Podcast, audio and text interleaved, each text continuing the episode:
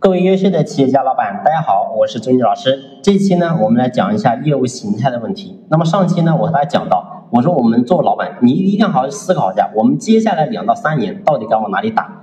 那么这是一个大的方向，那么小到我们的细节，有一个点是我们当下也是要好好去思考的，就是你的业务形态到底该怎么走。所以尤其你会发现七八月份，然后呢是传统行业的淡季，很多老板呢在这个时候都在想。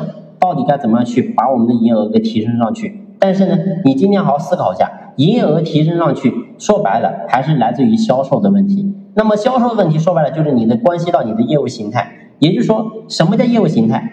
就是说白了，你现在你的业务到底是怎么组成的？你好好思考一下，你的单到底从哪里来的？是线下门店？那你好好想一下，你的门店的顾客是从哪来的？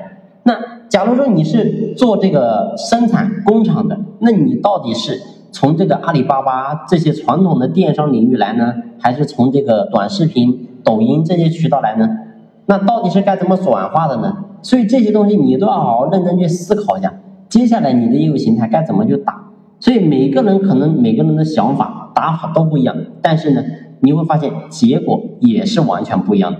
所以你要好好思考一下，我们接下来该怎么去突围？市场的蛋糕永远只有那么大，对吧？现在各个行业基本上都是存量市场，不可能有什么很大的增量市场。如果有的话，你放心，也轮不到你啊！早就有这些大的一些企业在疯狂的竞争了啊！你比如像这个新能源汽车赛道，对吧？现在确实还是一个蓝海市场啊，供不应求。但是你会发现，这个市场有这么多的资本大鳄，全部都在布局。你告诉我，有你的机会吗？所以基本上你就找不到什么机会。那么在当下，我们的企业在这种存量的阶段，那你要好好思考一下，那我们接下来该怎么去突破？所以这是我们作为老板要好好的去思考一下的。你不能说，哎，我也不知道怎么去打啊。很多人都是这个理由啊，我也不知道，我也想把生意做好，但是我不知道。我告诉你，是因为你没有行动，你没有去思考。只要你去行动，你去思考，你去持续，我告诉你，一定有方法出来的。所以人最怕什么？最怕的就是坚持行动，对吧？你只要行动了，你告诉我怎么可能不会呢？对吧？很就像我之前我跟大家讲的，我这很多人说，哎，我做的短视频啊，做这些东西我不会做。你告诉我，你动了吗？你动都没动？你当然不会。那你动了之后，你慢慢你不就会了吗？